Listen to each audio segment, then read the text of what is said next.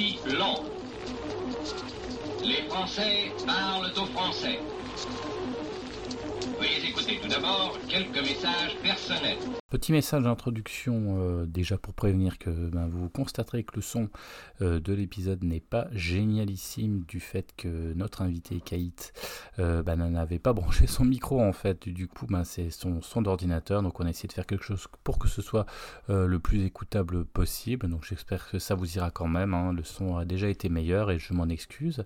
Et deuxième information, c'était pour faire aussi la promo de Kate puisque je l'avais pas dit et j'avais omis de le faire pendant dans le podcast. Kate, qui fait partie euh, du podcast que je co-anime d'ailleurs avec lui et une autre personne sur un podcast d'histoire qui s'appelle Rankings, euh, où on fait la tier list, on classe les rois de France, vous vous doutez bien, dans la joie et la, la, bonne humeur.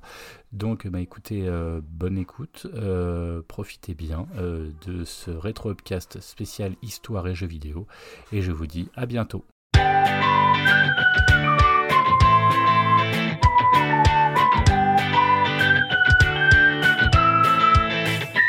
Bonjour à toutes et à tous, je suis Jérémy et je vous souhaite la bienvenue dans ce nouvel épisode de Retro Upcast, l'émission qui touche à la nostalgie, mais pas que. Aujourd'hui, j'ai le plaisir d'ailleurs de co-animer avec Greg. Salut Greg, comment vas-tu? Salut Jérémy, bah écoute, ça va bien. Heureux d'être là euh, pour ce premier Retro Upcast pour moi. Donc euh, voilà, je suis parti, je suis chaud. Euh, j'attends ça avec impatience. Donc voilà, je suis curieux de découvrir ça en même temps que les auditeurs de ce soir pour qui ça serait le premier. Allez, un très grand plaisir, euh, effectivement, d'animer avec toi. Franchement, je te le dis, je suis très content. ça touche, ça touche. Dans cette nouvelle saison du Retro Upcast, on commence, alors là, je vais vous dire, avec du lourd, que dis-je, du très très lourd, avec un sujet qui pourrait faire l'objet à lui seul d'une thèse, hein, même peut-être, même plus qu'une thèse, hein, une anthologie, un roman, enfin tout ce qu'on veut, en fait, euh, même une série d'émissions, tellement il est dense, car en effet, on va parler de l'histoire et le jeu vidéo, mais pas l'histoire, l'histoire du jeu vidéo. On va pas parler de l'histoire, les histoires dans le jeu vidéo, non. De l'histoire avec un grand H. C'est ça qui va nous intéresser. Euh, alors, euh, si comme nous, vous avez appris que pendant la préhistoire, il y avait beaucoup de brouillard grâce à Turok sur Nintendo 64, que les Grecs dégommaient des Vikings, des dieux nordiques grâce à Kratos, et qu'il fallait faire gaffe aux assassins durant la Renaissance quand on allait faire nos courses, et euh, eh ben, grâce à Assassin's Creed, eh ben, écoutez, vous êtes au bon endroit beaucoup de questions qu'on va se poser ce soir euh, en perspective. Hein. Euh, quid du réalisme, de la véracité historique, des événements, des costumes, et même de la durée d'un combat, hein, d'une bagarre ou d'une guerre. Hein? Est-ce que, tout ça c'est réaliste? Est-ce qu'on a envie que ce soit réaliste aussi quelque part? Est-ce qu'on recherche de la simulation en histoire? Ou est-ce que finalement l'histoire n'est qu'un prétexte? Y a-t-il des simulations historiques dignes de ce nom? Encore peut-on faire confiance à l'histoire du jeu vidéo? Ou au contraire, parle-t-on plus de mythologie d'histoire de l'humanité Toutes ces questions, c'est celles qu'on va se poser ce soir et on va commencer effectivement à chercher un semblant, hein, je vais dire, de réponse autour de ce sujet en illustrant par des œuvres connues, hein, bah, évidemment, parce que les œuvres connues utilisent l'histoire, mais peut-être aussi moins connues qu'on pourra vous proposer. Et vous doutez bien que pour parler de ce sujet, pour aller vers cette quête hein, qui va vous demander quand même beaucoup de connaissances et beaucoup de recherches, on a un invité évidemment et pas n'importe quel invité puisque euh, on accueille Kaït avec nous. Salut Kaït. Salut Jérémy, salut Grégoire, ravi d'être avec vous ce soir. Vous avez des superbes chemises les gars. oui, on est tous en bleu. C'est vrai qu'on a une espèce de dress code qui fait que voilà, on est bien, on est tranquille, on est, on s'est fait beau en fait. Hein. On parle d'histoire, donc il y a un côté classe, il y a un côté mm. on n'est pas là pour la gaudriole, donc forcément on est beau. Alors là, clairement, clairement, on a foutu nos lunettes, on est concentré, on a nos petites notes euh, pas moi, mais ça mais nous aussi, parce que nous on en a besoin. Et puis, euh, et puis bah écoutez, euh, je sais pas, on va attaquer. Alors Greg, je te laisse peut-être, si tu veux, démarrer, peut-être lui poser déjà cette première question et peut-être, voilà, lancer, lancer effectivement bah, ce rétro upcast sur l'histoire. Ah bah écoute, tu me laisses la parole, c'est pas le plus simple euh, parce que effectivement là on est euh, moi sur un sujet, je le dis d'emblée pour les pour les éditeurs que je maîtrise pas vraiment, hein, je suis vraiment là pour poser les questions bêtes. Euh, et j'ai envie de mettre un peu les pieds dans le plat euh, tout de suite parce qu'on va parler de jeux vidéo et de l'histoire avec un grand H dans les jeux vidéo. Moi, en tant que novice de tout ça, euh, à la fois en jeux vidéo, à la fois en histoire, quand je pense à des grands jeux vidéo qui ont pour contexte l'histoire, etc., tu l'as dit un petit peu en intro, je sais plus si on a enregistré déjà Jérémy à ce moment-là, mais on parlait d'Assassin's Creed tout de suite, moi qui m'est venu à l'esprit. Euh, bah, c'est un petit peu, euh, c'est un petit peu là-dessus que je me base sur ma première question, c'est Assassin's Creed et tous les débats qu'on entend à chaque fois qu'il y a la sortie d'Assassin's Creed, les Jean-Luc Mélenchon qui viennent gueuler quand c'était à la Révolution, etc. avec des gens qui viennent relativiser en se disant mais vous savez c'est pas vraiment bien respecter l'histoire dedans et au contraire les développeurs qui vont vous dire mais si si on a fait des recherches historiques, regardez on a reconstitué tous les bâtiments comme il faut. Bref, je ne vais pas aller euh, couper ma, question en, en, 30 000 cheveux, mais allons-y. Clairement, c'est euh, est-ce qu'il faut se méfier finalement aujourd'hui euh, du jeu vidéo voilà, grand public qui se revendique un peu de l'histoire? Est-ce que tout de suite, toi qui as une meilleure connaissance que la mienne, Kate, en termes d'histoire, tu te dirais tout de suite jeu vidéo grand public et histoire, méfiance ou au contraire, est-ce qu'on peut commencer à leur faire confiance? Est-ce que comment tu abordes ça toi de ton côté? Bah, alors, je te remercie pour ta question. C'est vrai que c'est une question qui est vaste et j'ai peur de m'engager dans un long tunnel. Mais pour, pour résumer, euh, jeu vidéo, comme son nom l'indique, c'est un jeu. Et en vrai de vrai, l'histoire, c'est incroyablement boring. Si tu prends euh, n'importe quel euh, roman ou œuvre qui parle de la guerre, l'intégralité des gens qui ont vécu la guerre depuis Alexandre jusqu'à la guerre du Golfe, ils disent qu'ils s'emmerdent. Je ne vais pas parler de à l'est, euh, à l'ouest rien de nouveau ou ce genre de littérature, mais fondamentalement, euh, un jeu vidéo c'était pour divertir. Et donc pour moi, il faut, en tant que joueur de jeux vidéo et aussi amateur d'histoire, quand je joue à un jeu vidéo, je m'attends pas à un documentaire parce que le but c'est de me divertir et la réalité elle n'est pas divertissante. Si je prends un exemple tout bête, un sujet très connu, euh, Christophe Colomb va découvrir les Antilles, bah, il navigue sur un océan pendant deux mois. Ok, bah, comment faire ça euh, de manière vidéoludique? Ok, bon, bah, allez les gars, attends deux mois. Donc, euh, pour moi, euh, quand je joue à un jeu vidéo, je sais que ça, je vais le mettre direct de côté. Ça va forcément. ça ne peut pas aller ensemble. Par contre, là où, pour reprendre ton exemple d'Assassin's Creed, euh, si on se souvient, ils avaient fait une modélisation quasi au réel de Notre-Dame de Paris, d'ailleurs qui a servi après l'incendie. Tu vas avoir des choses, des éléments réels. Donc, par exemple, les décors. Par exemple, certaines architectures. Il y a des jeux vidéo où le Panthéon à Rome, il a été fait, tu as l'impression que tu es dedans.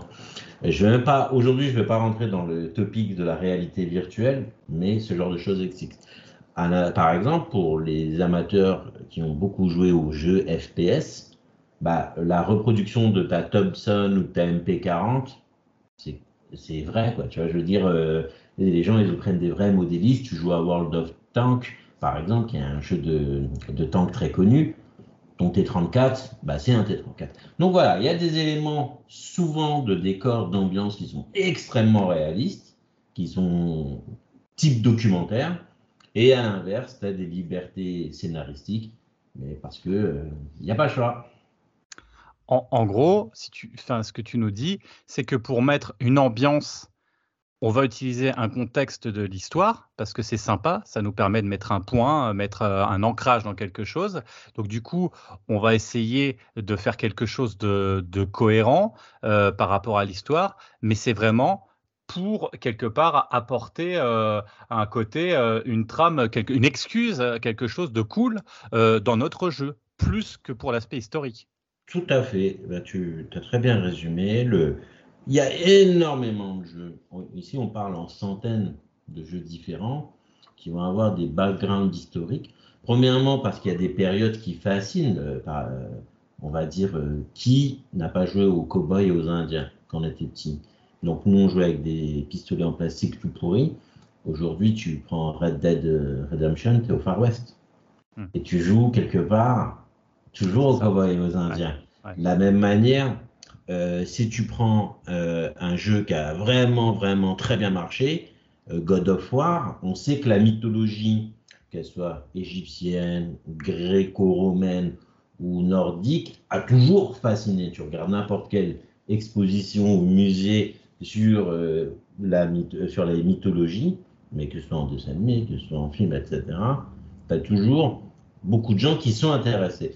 je vais parler par exemple de God of War, qui est un, un qui a été un énorme carton, donc où tu incarnes le héros principal, un Spartiate, encore une fois, et, où tu vas tuer à peu près tout le monde, tous les dieux possibles et imaginables, les Zeus, les Hadès, etc. Et ici, tu n'as rien de la réalité. Alors oui, tu vas avoir des colonnes, doriques, ce genre de choses. Ah, tu crois que tu es en Grèce? Mais au final, ça reste très léger. Tu vas avoir d'autres exemples. Par exemple, tu parlais d'Assassin's Creed. Si on se rappelle bien, Prince of Persia avant Assassin's Creed. Mm avec. Alors, tu as le pantalon bouffant, tu as les sandales, il manquerait plus que Jafar et on y est. Quoi. Donc, mm. tu as cette possibilité, entre guillemets, de voyager scénaristiquement par euh, le jeu vidéo. Et c'est ça qui fait que tu vas avoir mais, de nombreux, nombreux, nombreux jeux qui vont donner une trame historique qui va permettre de situer ton action et qui derrière vont broder une histoire pour euh, rendre pour favoriser, j'ai envie de dire, l'immersion. Favoriser l'immersion. Donc là, on est plus, dans le gros, dans l'histoire pour favoriser le jeu euh, et, la, grande histoire pour la petite histoire de notre jeu, quoi. C'est un petit peu ça. C'est ça. Il y a un jeu extrêmement qui a été très très très populaire au début des années 2000, qui a eu plusieurs éditions, qui est vraiment une des légendes du jeu vidéo c'est Return to Castle Wolfenstein, qui est l'un des vraiment premiers FPS qui a cartonné. C'est quoi l'idée de Return to Castle Wolfenstein? Bon, à la fin, il faut buter Hitler, tu vois, ou Himmler, l'un ou l'autre. Mais, alors, tu as des nazis, euh, tu as des zombies et des nazis. C'est là où euh, j'ai appris qu'il y avait des zombies chez les nazis. Moi, je savais pas. Hein, tu connais rien l'histoire. Bah, tu connais pas. Donc, et, euh, par exemple, si je prends l'édition PC qui était sortie aux années 2000, tu dois empêcher Himmler de mettre, euh, grâce à la société secrète Tulé, qui pour le coup a vraiment existé, ça c'est du vrai, de faire un, comment dire, un rituel pour faire revivre euh, Frédéric Barberousse, l'empereur euh, mythique. Et pour le coup, bon, ils réussissent à le revivre, donc ça fait un boss de fin de fou, mais rien de tout, c'est farfelu. Mais pour l'immersion, par contre, les armes, les snipers, les mines, les jumelles, les avions, tout ce qui est utilisé, c'est vrai. Donc, du coup, tu, ça aide, les camions, euh, tout ça, les, uniformes, c'est vrai. Donc, tu vas avoir des, histoires complètement dingues. Donc, Hitler qui utilise des zombies pour ressusciter un empereur mort il y a plus de 1000 ans, ça passe. Quoi? Il a pas la bonne lunette sur son sniper? Bah, c'est de la merde ce jeu. C'est un peu ça. Mais oh, bah, si on pousse, c'est presque même dangereux, quoi, parce que tu vois, il y a quand même une part de vrai et de faux. Enfin, on reviendra là-dessus, hein, peut-être. Euh, euh, on en reparlera de ça, cette histoire du vrai-faux, et ça sera plutôt en, fin de partie. Mais euh, je ne sais pas, après, je te laisserai la parole, Greg, si tu as une autre question. Mais est-ce que, effectivement, là, on parle d'Assassin's Creed, on parle de. de... Mais est-ce qu'il y a des séries euh, qui seraient plus crédibles que d'autres. Et moi, je pensais par exemple, tu vois, Call of ou les, les Modern Warfare, euh, ou alors euh, ce genre de jeu un petit peu similaire où c'est de la guerre, etc. Est-ce que là, il y a des mmh. choses qui peuvent être réelles, ou est-ce qu'ils s'inspirent de faits réels, ou est-ce que toi, tu sais déjà senti en jouant à ces jeux? Alors, je ne sais pas si tu joues à ces jeux-là, mais est-ce que tu t'es déjà senti dire ah putain, là quand même, ils ont quand même fait fort dans cet instant T, etc. Alors, il y a... je vois ce que tu veux dire avec ta question. Il faut comprendre que toute l'évolution du FPS, euh, qui haute, FPS qui est haute que Doom ou ce genre de Quake, ce genre de truc ultra futuriste, etc. Ça fait deux décennies que les armes, euh, la manière dont les balles s'éjectent, etc. On est dans un grand réalisme. Donc euh, là-dessus, c'est quelque chose d'acquis. Personne ne tolérerait, je ne sais pas moi une MP40 euh, calibrée en 7,62. Ça serait intolérable, tu vois. Mais euh, ici, tu vas dans ces jeux donc, que tu viens d'évaluer, qui sont d'énormes blockbusters. Il faut comprendre que le dernier Call of Duty, il avait un budget de plus de 100 millions de dollars. C'est ah, colossal, avec des budgets euh, de super production hollywoodienne. Bah, tu recrutes qui tu veux, quoi. Tu vois? Donc, tu regardes dans les crédits les conseillers qui prennent. Donc, souvent, ils prennent quelques conseillers historiques, ils vont prendre des gens de la CIA, ce genre d'experts. et pour le coup, bah, ils prennent des gens qui, qui connaissent le boulot. Donc tu vas avoir des choses qui pour le coup sont réelles. Par exemple, j'ai une mission en tête, je crois que c'est dans Call of Duty Black Ops 2, où tu fais au début de ta mission, tu es avec euh, Savimbi en Angola dans une offensive de l'UNITA qui est alors en guerre civile contre le MPLA, donc on est en Angola au début des années 80. L'Amérique, les États-Unis et l'Afrique du Sud soutiennent l'UNITA. L'URSS et surtout Cuba finance, euh, finance et supporte le MPLA. Et donc, on a ce petit bout dans Call of hmm. Duty Black Ops 2 où tu mènes une offensive un peu euh, quelconque, mais là, c'est un personnage réel. Tu vas avoir, par exemple, euh, les, plages du débarquement vues, revues, survues, Stalingrad, vues, revues, survues. La bataille des Ardennes de 44 avec Patton, qu'on a tous fait un million de fois. Donc tu vas avoir des choses, et, euh, par exemple le nom des villages, par exemple euh, euh, pendant le débarquement, quand tu dois te parachuter, bah, ça va être des vrais villages. la topographie, tu sais que ça va être réel. Il y a des jeux de des FPS où tu te retrouves à Berlin, euh, y es quoi, tu vois. Donc les gars ils ont fait un travail de cartographie conséquent. Il y a ce genre d'éléments. Si je reprends encore une fois pour terminer Call of Duty, qui est celui qui a le plus de moyens, donc en fait ils peuvent faire ce qu'ils veulent les maps, les cartes de Londres, de Amsterdam, bah, moi qui ai été à Amsterdam, bah, quoi. Je veux dire, euh, c'est réaliste. Maintenant, l'histoire, c'est que. Euh, il faut comprendre qu'il faut prendre ça avec une pincée de sel. C'est un peu, euh, je sais que tu es amateur de cinéma, World War Z avec Brad Pitt. Ouais. Hmm. Le décor, Hmm. C'est réel, je veux dire, ça se passe au début à New York, si je ne m'abuse, avec des voitures normales, etc. Et, euh, in fine, euh, il y a un événement apocalyptique, les zombies. Mais euh, tu y crois, tu vois. Et c'est ce qui permet de ne pas suspendre la croyance, c'est justement. Et alors, pour dire quelle série était plus ou moins réaliste, tu as eu, par exemple, un FPS qui s'appelait Medal of Honor, qui a aussi été un gros succès. Et ce Medal of Honor, en fait, il appartenait à un studio Infine qui appartenait à Spielberg. Et il s'est inspiré de fou de Il faut sauver la, sauver Ryan. Et si tu te rappelles, de Band of Brothers.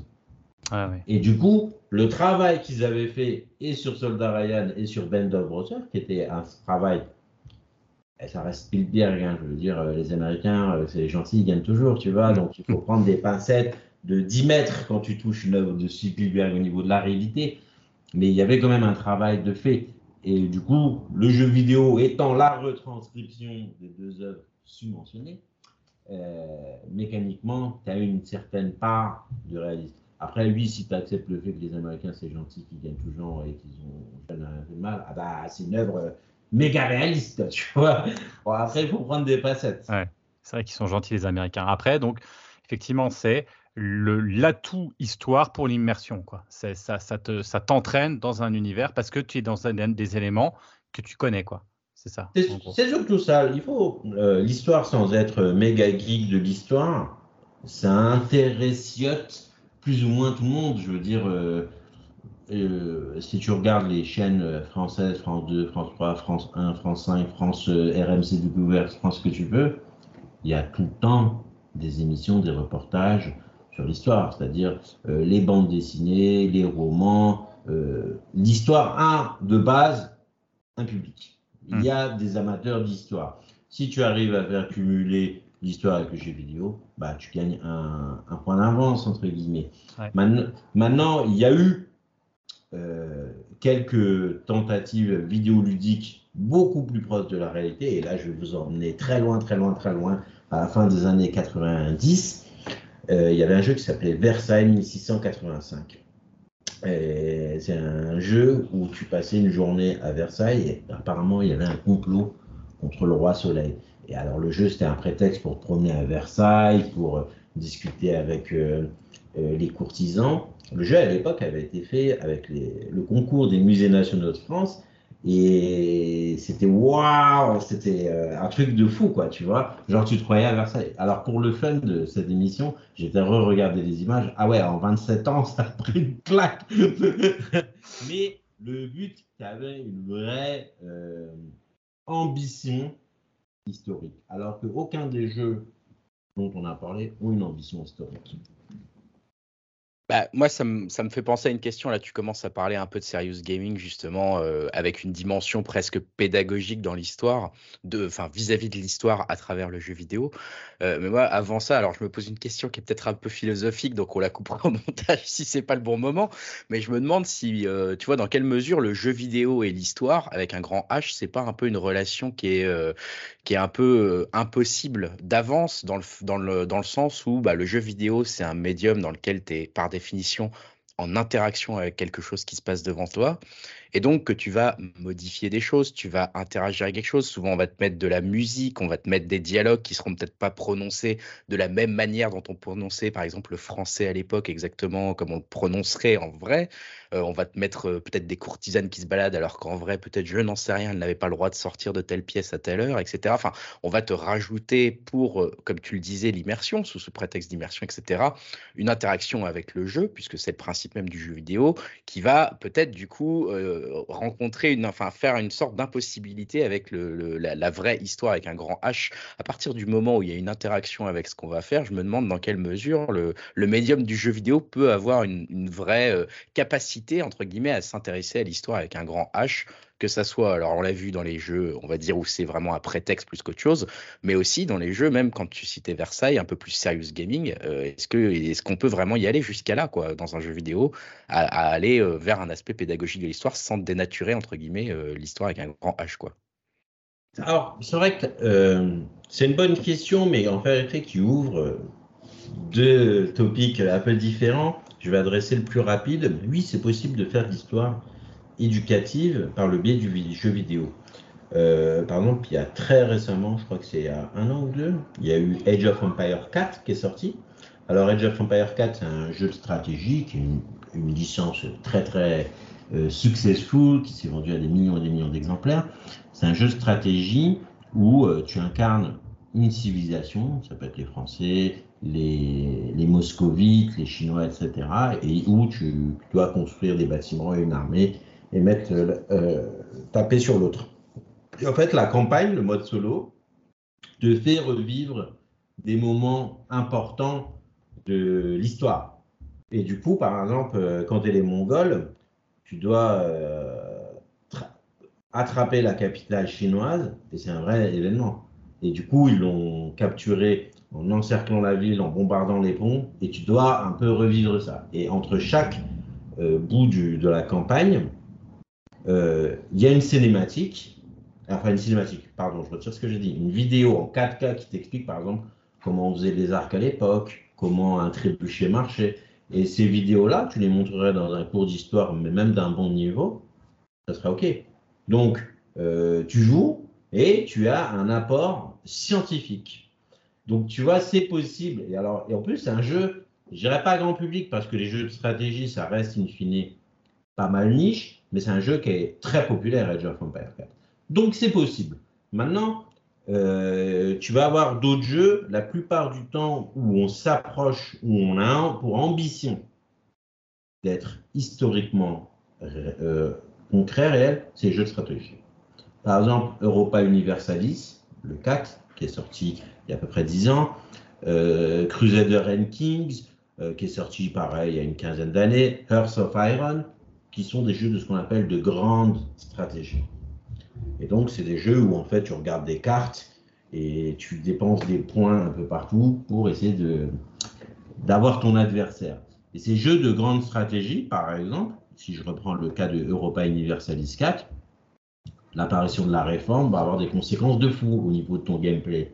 Et donc là, tu vas avoir des détails, par exemple le nom de, des différents rois, le nom des différentes provinces. Et il y a des choses que ça, te permet de comprendre, par exemple, pourquoi l'Empire portugais rentre en collision mécanique avec l'Empire néerlandais. Je parle au XVIe siècle.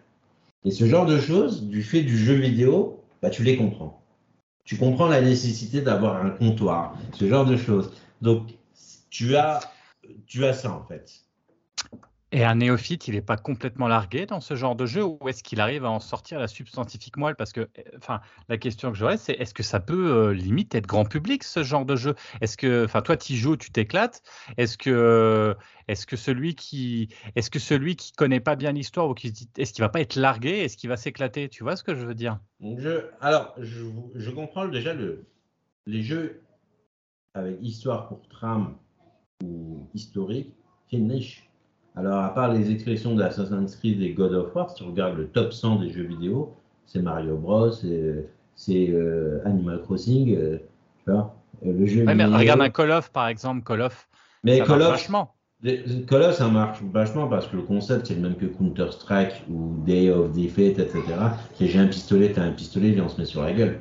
Ouais. Tu vois, le fond du fond, ils ont fait un Call of qui se passe au 23e siècle. Les gens, ils y ont joué aussi. Euh, tu vois ce que je veux dire? Si euh, là demain, les Activision Blizzard dans Call of Duty, il sort un pistolet qui lance des pépitos à ton adversaire, les gens ils joueraient quand même. Tu vois ce que je veux dire? Et ici, comme on disait, l'histoire, c'est pour euh, donner du corps à une œuvre qui est en... Parce que l'œuvre, l'un dans l'autre, tu es dans un carré, tu dois buter les terroristes, ou tu es terroriste, tu dois tuer.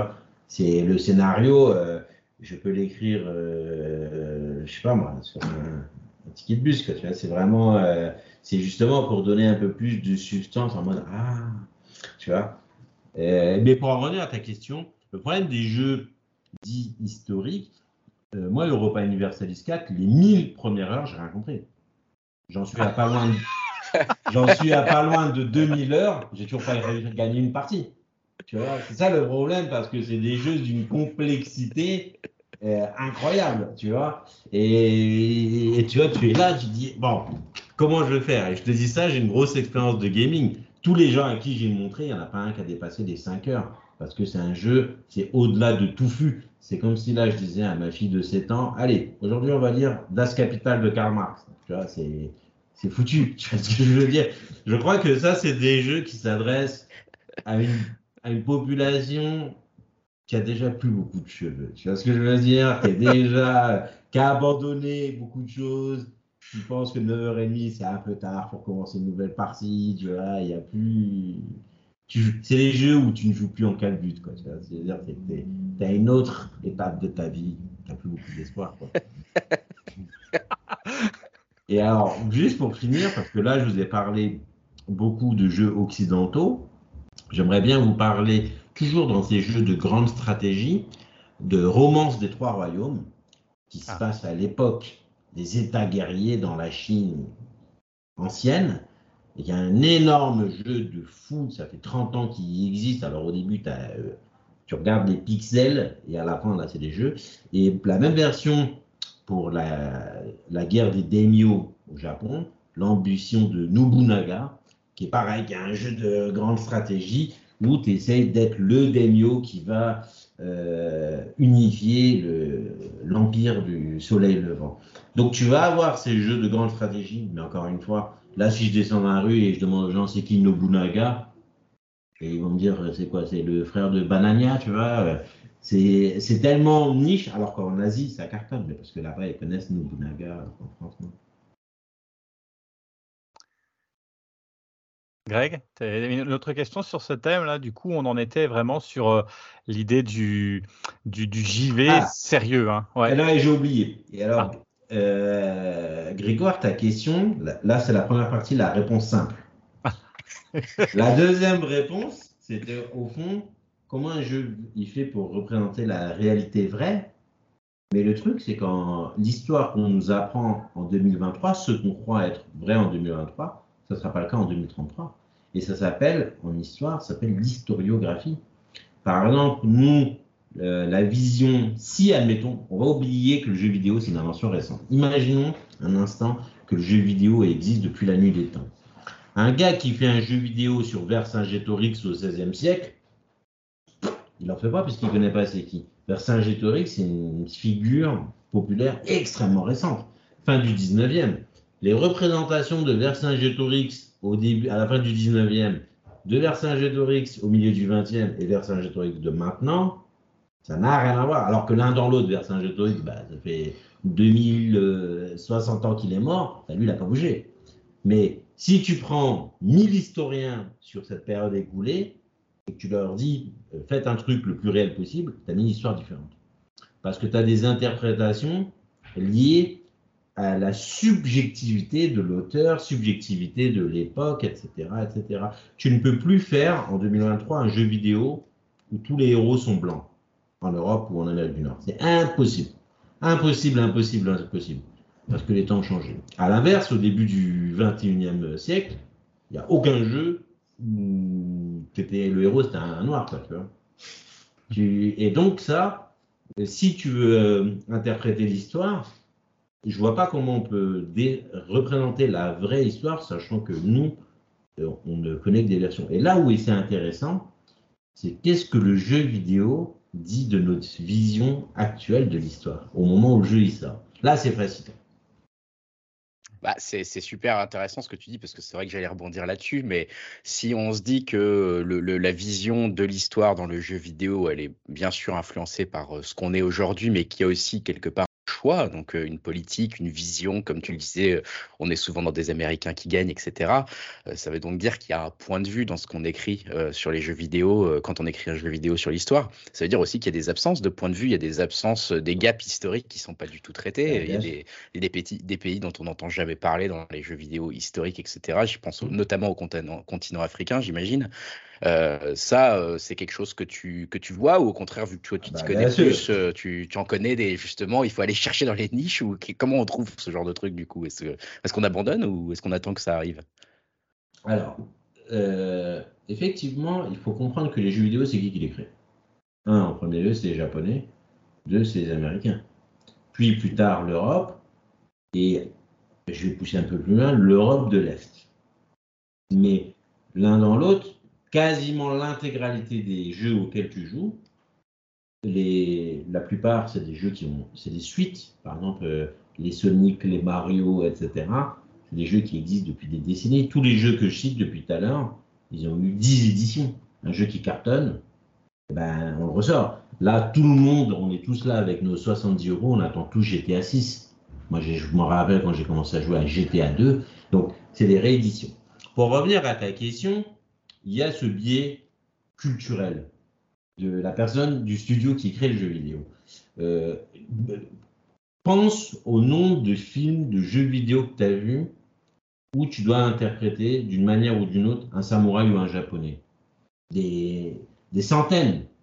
À l'inverse, euh, combien de fois tu as interprété ou tu as joué un combattant euh, jaguar, aztèque ou inca Combien de fois tu as interprété un guerrier Maasai? Tu vois, jamais. Euh, l'un des continents, je veux dire continent, mais le sous-continent indien, qui a une histoire euh, guerrière incroyable, tu vois, je veux dire, les gars, ils se sont tapés dessus pendant littéralement des millénaires. Il n'y a pas, tu vois, ça n'existe pas. Euh, on va pas parler de l'Océanie, parce que là, on rentre dans les territoires, laisse tomber. Donc, tu n'as aucun jeu, les jeux qui se passent en Afrique, c'est toujours un peu les mêmes. Quoi. Tu vois, je dire, ça va être euh, l'Égypte, voilà, parce que c'est comme ça. L'Empire romain, parce que bah, l'Amérique du Nord, euh, c'était l'Empire romain, et c'est tout. Donc, tu as un biais culturel incroyable. Et c'est le jeu vidéo, c'est un reflet de la pop culture.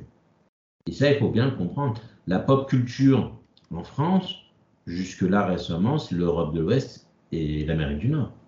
Le reste du monde, ça n'existe pas. Et c'est la même chose en musique ou en cinéma. Il y a 30 ans de ça, qui écoutait autre chose que de la musique anglaise ou française? Littéralement personne. Personne, personne. Euh, je prends un exemple qui me fait toujours marrer. Rolling Stone, les 100 meilleurs musiciens du monde, tu en as 95 américains et 5 anglais, tu vois. Les autres pays, ben, ils font pas de musique. Et c'est un peu pareil pour le jeu vidéo. Les jeux vidéo, ça a un tel impact culturel que tu as des FPS nord-coréens, tu as des FPS iranien, etc. etc. Euh, tu vas avoir énormément de jeux indiens, mais c'est des jeux qui ne sont pas distribués en Europe parce que tu as des niveaux de qualité différents, tu as tout simplement de quoi la censure. J'ai en tête un jeu américain qui s'appelle Soldier of Fortune, donc tu joues un soldat américain euh, tu vas aller tuer des méchants terroristes, des gna Et ben, si à un moment, il y à l'ambassade, tu tires sur le drapeau américain, tu meurs instantanément. Tu vois ce que je veux dire? Et tu as, les mêmes euh, principes euh, dans certains pays. Par exemple, les Russes, les Russes, ils ont sorti des palanquets de jeux, quoi, de toutes sortes, mais c'est pas distribué. Tu vois, c'est pas distribué ou parce que ça représente pas. Et je m'écarte un peu de l'histoire. Par exemple, nous en Europe, en MMO, en MMO, on va connaître Final Fantasy, World of Warcraft, alors que les Sud-Coréens, ils sont hardcore sur le MMORPG depuis des décennies, des jeux comme euh, Silk Road, etc. Mais c'est pas distribué chez nous. Alors c'est des bêtes de jeu, mais culturellement, etc. ou en termes de monnaie, ça ne file pas. Donc tu as un immense désert. Il faut bien comprendre que le jeu vidéo, c'est euh, quasiment tous les jeux vidéo auxquels tu joues, c'est certifié autant. C'est vraiment les pays de l'ère euh, culturelle américaine en fait, en fait c'est ça, c'est que chaque pays, en gros, raconte son histoire ou l'image qu'il a de, son histoire, euh, inventée, imaginée. On est dans de la mythologie pratiquement. En fait, l'histoire, là, ce que tu nous racontes, c'est que c'est pas de l'histoire finalement, c'est une sorte de mythologie inventée par trois grandes puissances, en l'occurrence le Japon, euh, effectivement les États-Unis et l'Europe euh, un, petit peu, un petit peu moins, euh, et, et, que du coup, nous on se greffe là-dessus en fait pour se forger notre propre grande histoire, quoi, parce que finalement tous ces jeux dont on parlait tout à l'heure, c'est quand même c'est le reflet qu'on peut avoir, nous, de ce qu'on pense être l'histoire. Quand tu joues à, God of War, on parlait de God of War, euh, des Vikings, il y a une folie viking. Euh, enfin, voilà, tous ces éléments-là, euh, mais on pourrait développer aussi sur le cinéma, sur les séries, etc. tu demandes à n'importe quelle personne de lui raconter l'histoire, il va te dire, il va te parler des Romains il va te parler qu'après, euh, il va mélanger un peu avec les Gaulois parce qu'il y a Astérix. Euh, après, il va te dire, euh, il, y a, y a Assassin's Creed, tu vois, il va, enfin, tu vois, je, fais ça un peu basiquement, quoi. Et à un moment, et au milieu de tout ça, tu as des Vikings qui envahissent le monde, et puis les Japonais sont débarqués avec leurs ninjas, quoi. Bah, c'est un peu ça. Ce que tu dis là, c'est tout simplement ce qu'on appelle la pop culture. Le jeu vidéo, ça pèse plus que la musique et le cinéma réunis. Hein faut bien comprendre les enjeux financiers du jeu vidéo. Euh, c'est colossaux, vraiment colossaux, colossaux, colossaux. Et cette fabrique de l'imaginaire, des fois, elle est volontaire. Donc, dans des jeux de propagande, comme par exemple Top Gun. En quoi Top Gun est différent d'un vieux film de propagande soviétique? En quoi? C'est exactement le même. Donc, il y en a, on dit, ouais, c'est du réalisme jdanovien.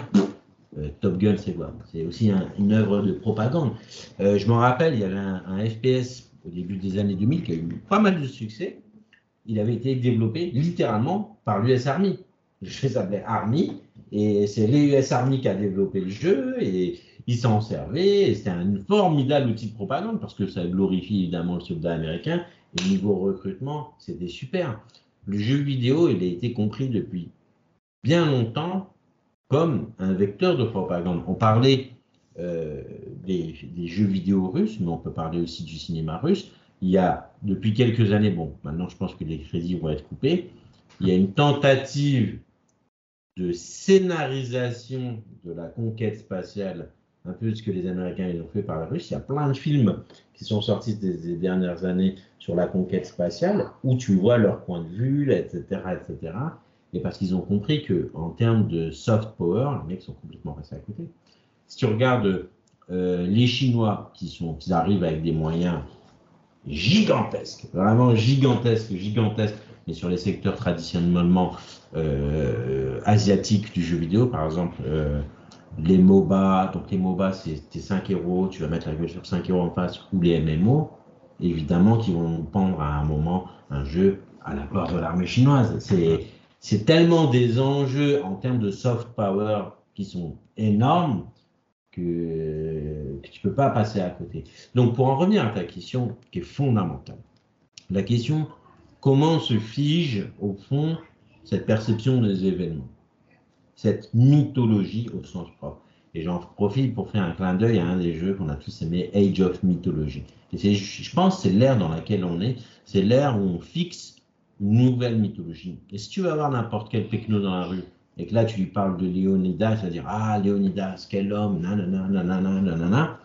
Je suis sûr que 80% des gens ils diront que c'est un, un conquérant, un vainqueur. Ben, l'un- ben, je sais pas, le nombre d'avant-gardes qui ont été battus dans des combats, ben, il y en a eu, je sais pas, des milliers tout le temps, tu vois. C'est Mm. limite littéralement le job d'une avant-garde ou d'une arrière-garde de mourir, quoi. Et donc, cette, euh, ce délire autour de Spark, parce qu'il n'y a pas d'autre mot, tu vois, c'est typiquement un sous-produit de la pop culture moderne. C'est la culture où on est plutôt sur des idéologies de droite. Euh, tu regardes tous les groupes un peu fascisants en Europe, sont plus comme des couillons avec leur euh, symbolisme euh, sans savoir que n'importe quel spartiate, ils les auraient jetés dans un gouffre, quoi, tu vois.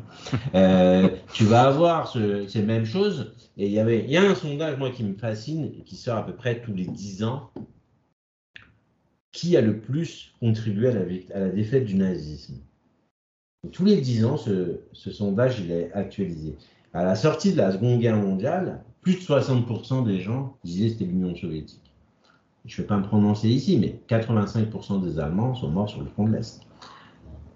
Là, la part de l'Union soviétique, c'est 20%. Hmm. L'un dans l'autre, la Seconde Guerre mondiale, elle n'a pas bougé depuis 45. Tu vois, je veux dire, les événements, les faits, bah, c'est fait.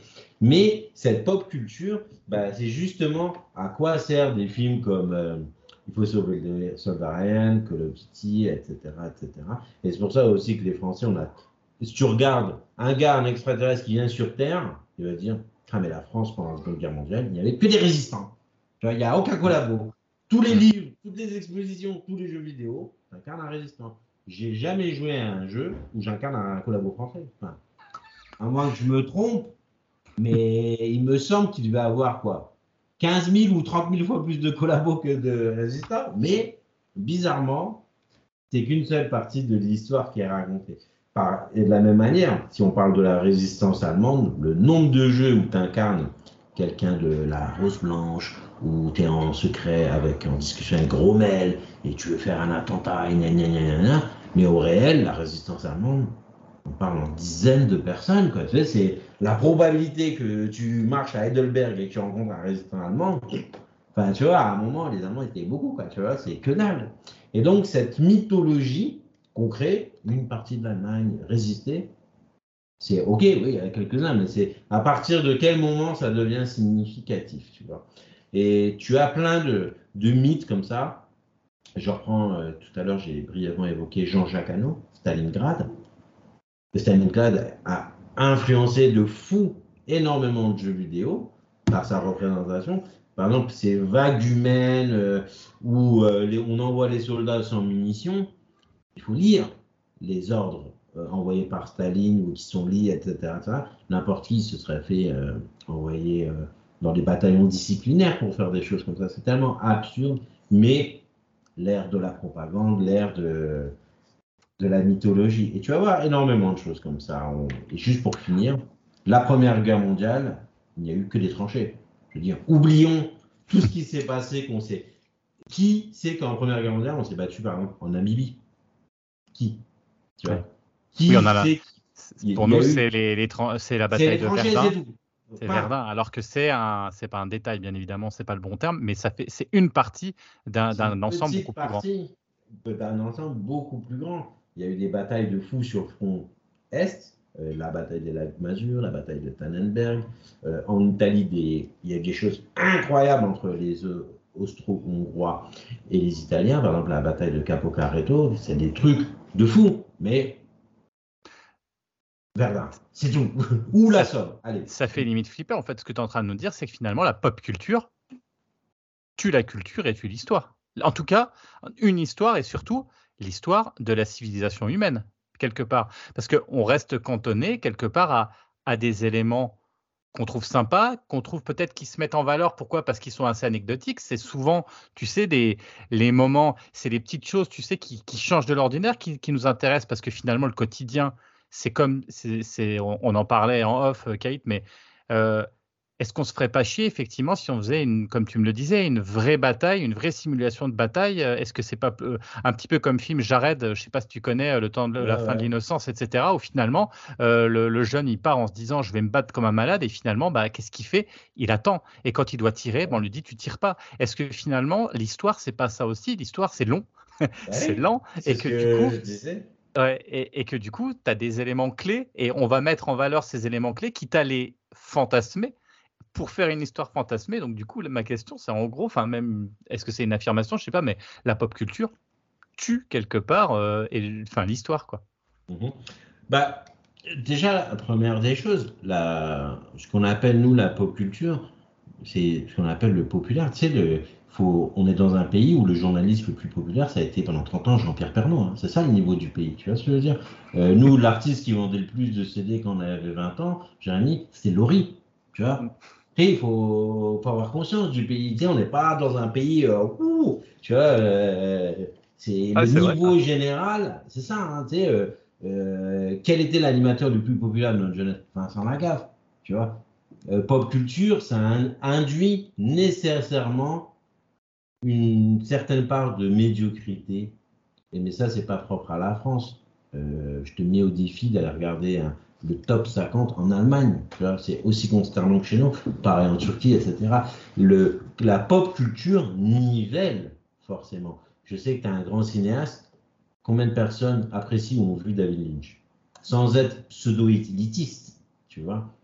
Maintenant, euh, pour en revenir un peu à ma remarque de tout à l'heure, est-ce que ma fille de 7 ans que j'ai envie de faire intéresser au cinéma, je vais lui faire euh, regarder Velvet Underground en premier Direct. Alors, euh, Kirikou et ensuite euh, vais mettre underground, tu vois. Donc il y a ce, la pop culture, c'est un peu un, médium, mais donc forcément tu vas avoir des éléments qui peuvent toucher à tout le monde. Il se trouve que pas tout le monde est agrégé euh, d'histoire, et d'ailleurs euh, pas moi, mais tu es, obligé d'avoir des choses un peu euh, où les gens connaissent pour en revenir au fait que l'histoire ça serait forcément chaud. Bah ouais.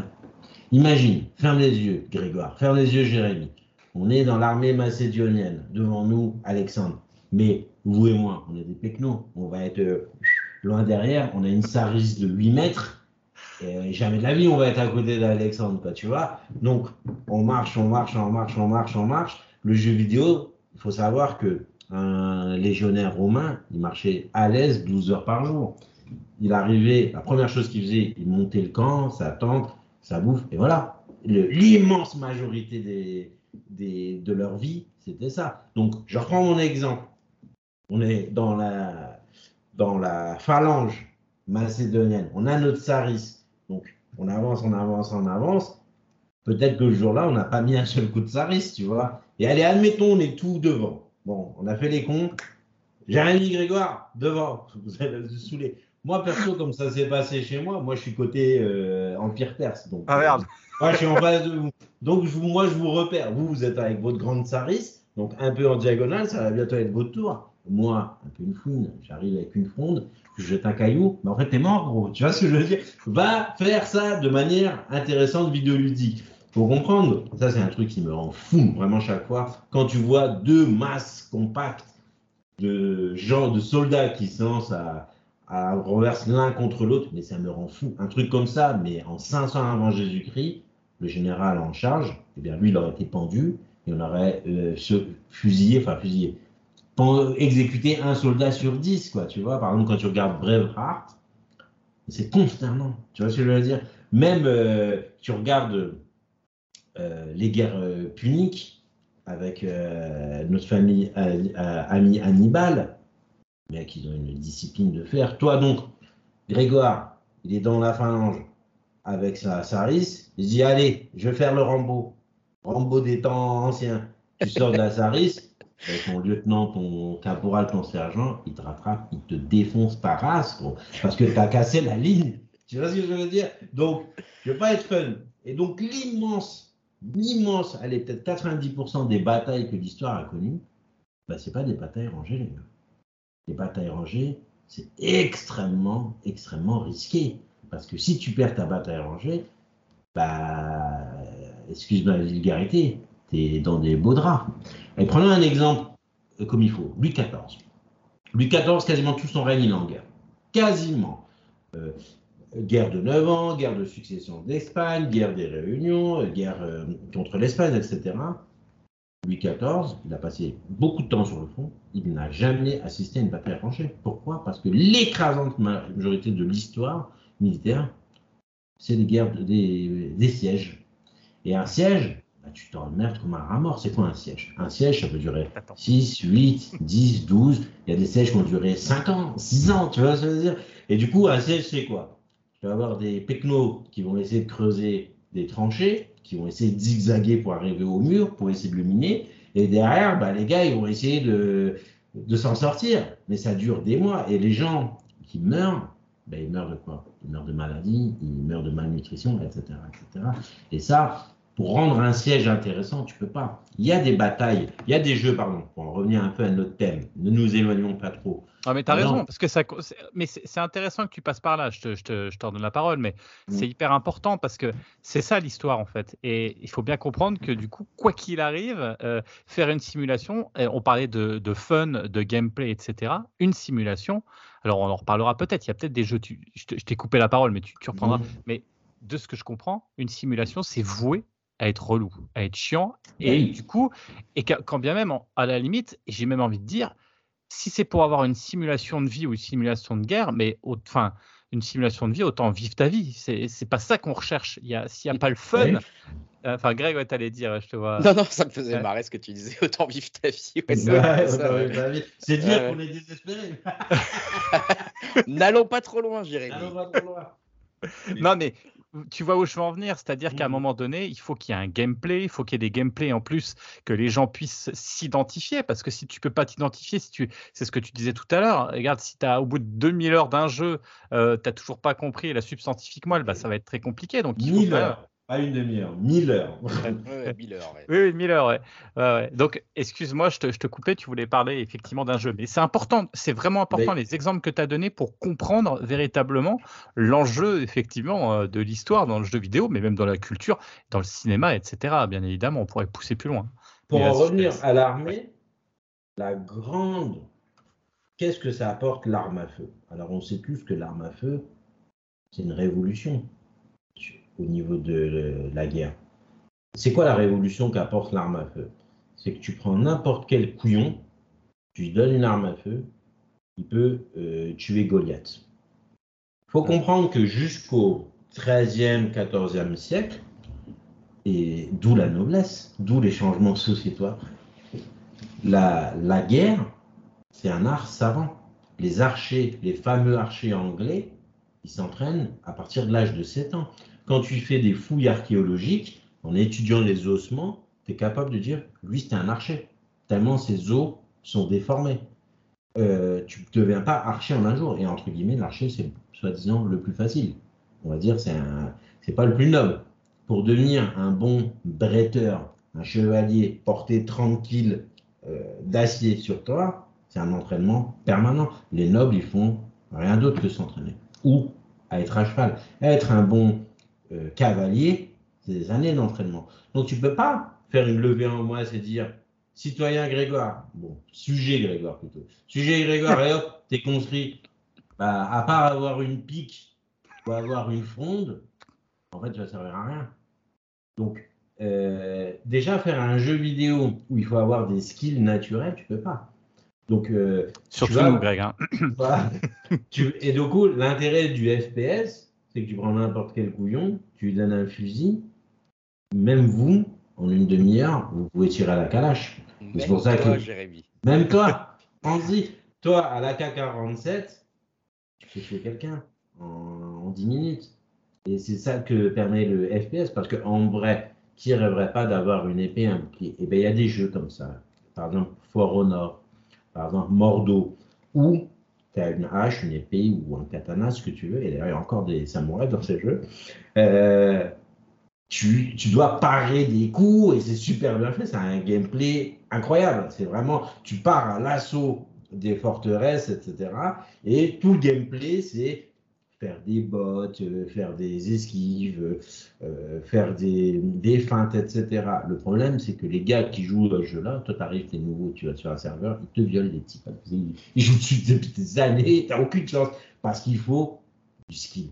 C'est ça qui, qui un peu élimine tout avant l'arme à feu, parce qu'on ne se rend pas compte de la difficulté à tirer, par exemple, avec un mousquet. À tirer avec un mousquet, recharger, etc. Euh, bien sûr, il y a un jeu comme ça qui s'appelle War of Right, qui se passe pendant la guerre de. Sur PC, hein. tout ce que tu nous dis, c'est beaucoup sur PC. Bah, hein. Bien sûr, on est des vrais gamers. Et euh, War of Right, qui se passe pendant la guerre de sécession américaine, un fusil. Quand tu recharges entre deux coups, ça met 30 secondes. Et donc, tu vois l'animation de ton bonhomme, tu mets ta petite balle de plomb, ta cartouche en papier, tu prends ta tirette, tu tasses l'affaire et tu recharges. Si tu t'éloignes de ta ligne, tu perds le bonus de ton officier, pardon, et tu as un malus. Il faut comprendre que les armes au XVIIe siècle, tu as une portée effective de 30 mètres. Tu vois, tu précis à 30 mètres. Peut-être une balle à touche 100 mètres, mais c'est tout. Je veux dire, c'est pas. euh, Alors, quand tu vois dans les films les mecs, genre Danse avec les loups et trucs, des trucs comme ça, mais tu te dis, non, mais. Et ben voilà, on est dans la mythologie. J'ai une question sur laquelle je voulais revenir justement, parce que tout à l'heure, on parle justement de la mythologie, des jeux vidéo qui ont un point de vue, des pays qui peuvent avoir donné même de, on a parlé même de propagande, de pop culture, etc. Enfin voilà, je, je refais pas tout le podcast, mais du coup, ça m'a fait penser à une question parce que nous, on est aussi dans un podcast, on essaie un peu de conseiller des trucs, d'ouvrir un peu les choses. Euh, là, on a parlé de beaucoup de gros studios, gros pays, gros moyens, mais dans le jeu vidéo, il y a aussi pas mal de jeux indépendants, des plus petits studios, voire des développeurs indépendants euh, qui sont tout seuls, qui font leur truc tout seuls. Est-ce que toi, tu as déjà croisé, est-ce que tu as en tête des titres comme ça qui permettraient d'avoir une vision, pas contre-culture, mais qui permettent de façon, euh, d'une autre vision de l'histoire, d'une façon intéressante, un pays qu'on voit rarement, une période qu'on voit rarement, avec quand même un peu de respect euh, de la réalité historique, même si je comprends bien qu'il faut être amusant, etc. Euh, sans, je précise, sans y passer 2000 heures, euh, si on peut. Enfin, est-ce que tu as déjà croisé des titres un peu comme ça, des petites euh, pépites qui peuvent se permettre de sortir un peu de ces carcans de la mythologie que les gros studios et que les gros pays créent sans même s'en rendre compte parfois, quoi? Bah, j'ai en tête un jeu qui s'appelle Kingdom Come. Alors, Kingdom Come se passe à la fin du XIVe siècle en Bohème. Donc, euh, la Bohème, c'est l'actuelle République tchèque, en fait. Et donc, euh, il y a une embrouille dynastique avec un héritier qui meurt, etc. Et ça reproduit pas mal ce qu'était le Saint-Empire romain germanique de l'époque. Donc, euh, je répète le nom, Kingdom Come. C'est un jeu qui est assez récent, qui est sorti en 2018, euh, en première personne, où tu vas avoir différents jeux. C'est pas, j'ai pas le nom du studio en tête. C'est pas vendu à des milliards, qui était plutôt bien noté. Euh, tu vas avoir aussi, euh, alors ça, ça, je t'en avais parlé, Jérémy. Oui, The Revolution. Alors oui, W-E. C'est un jeu qui se passe en 1793. Tu es un juge d'un tribunal révolutionnaire et tu dois juger des cas. Et en fait, les cas que tu juges, bah, ça a des impacts sur ta vie privée. Par exemple, euh, ta femme te demander d'épargner son cousin qui est dentiste, mais son cousin dentiste, c'est un ultra-royaliste. Donc si tu l'épargnes, ta position de juge, elle devient précaire. Donc c'est un jeu où tu as un gros contexte historique et où les choix que tu fais, alors le jeu, c'est un peu un jeu de puzzle, hein. on te présente des, des, des, pièces à conviction, tu étudies des dossiers, etc. Et donc, ça nous met un peu dans l'ambiance qu'est-ce que qu'est-ce qu'était la terreur, qu'est-ce qu'être un juge euh, pendant la terreur? Euh, donc ça aussi, c'était un jeu qui avait plutôt bien marché, mais on est dans les années 2000. Euh, J'en avais un autre, c'était Eleven Eleven Memories. C'est un jeu bizarre. C'est un jeu, moi, je l'ai regardé par curiosité, mais moi, je suis le genre de joueur je joue cinématique, je passe. Dialogue, je passe. Tu vois? Et en fait, le jeu là, c'est que des cinématiques et des dialogues. Par moi, ça me. Tu vois, je suis le dernier client, quoi. Tu vois, genre, euh, mais c'est. Euh, alors, de quoi il parle ce jeu? Un peu du trauma, de la perte d'un proche pendant la Première Guerre mondiale, etc. Écoute, nous respectons tous les goûts, toutes les couleurs, etc. mais c'est pas du tout un FPS, c'est pas du tout un jeu de stratégie, mais qui a comme, euh, comme background, euh, si tu veux, la, la guerre euh, au sens, euh, au sens plus large. Et enfin, un dernier, euh, c'est une sorte de BD interactive, je sais même pas si c'est un genre, ça s'appelle Soldat Inconnu. Ah oui, ouais, ouais. Et qui est C'est une de genre- Ubisoft d'ailleurs, je crois. Ouais, je crois. Euh, toujours avec des Français pour faire des jeux comme ça. C'est une genre de bande dessinée, si vous vous rappelez, dont tu es le héros. Tu te rappelles les jeux, les livres comme ça quand on était jeune encore, hein. Ah ouais moi je, triche, moi je trichais, je mettais mes doigts, alors comme disait page 67, je mettais mon doigt, hop, si je mourais, je revenais et tout. Et alors des fois il y avait plein de joueurs, j'avais mes doigts comme ça. J'avais pas encore découvert le, comment ça s'appelle, le marque-page. J'avais j'avais pas cette technologie à ma disposition. Donc, tu as des jeux comme ça, mais de niche. C'est des jeux, euh, s'ils ont vendu euh, 10 000 exemplaires, c'est la fiesta. Mais il y en a plein, parce que euh, les jeux de guerre, les jeux un peu historiques, c'est très facile, c'est plus facile d'obtenir des crédits, par exemple. tu as des jeux archéologiques. Par exemple, euh, le Colisée, bah, il va te dire interprète euh, un gladiateur, et hop, t'as un jeu. Le jeu, c'est un jeu à la con, hein, mais bon, c'est un jeu quand même.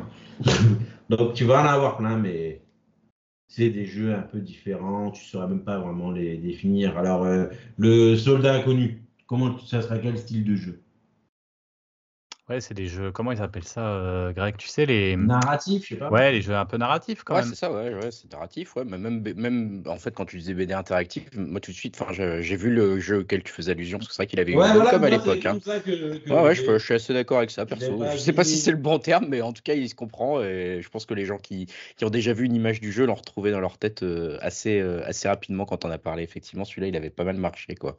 Ouais, et l'avantage justement pour les petits studios, c'est que quand tu t'associes à un événement célèbre, je prends par exemple, tu as un jeu de stratégie, ton titre c'est euh, Austerlitz, ça te donne euh, de la brand recognition, comme diraient les marketeurs. Ça te donne de la reconnaissance directe. Tout le monde connaît Austerlitz, tu vois. Ça te donne de, la lumière facilement. Si tu dis, euh, bon, je reprends mon exemple de tout à l'heure, Nobunaga en France, euh, et là, euh, il y en a de quoi il parle. Tu vois.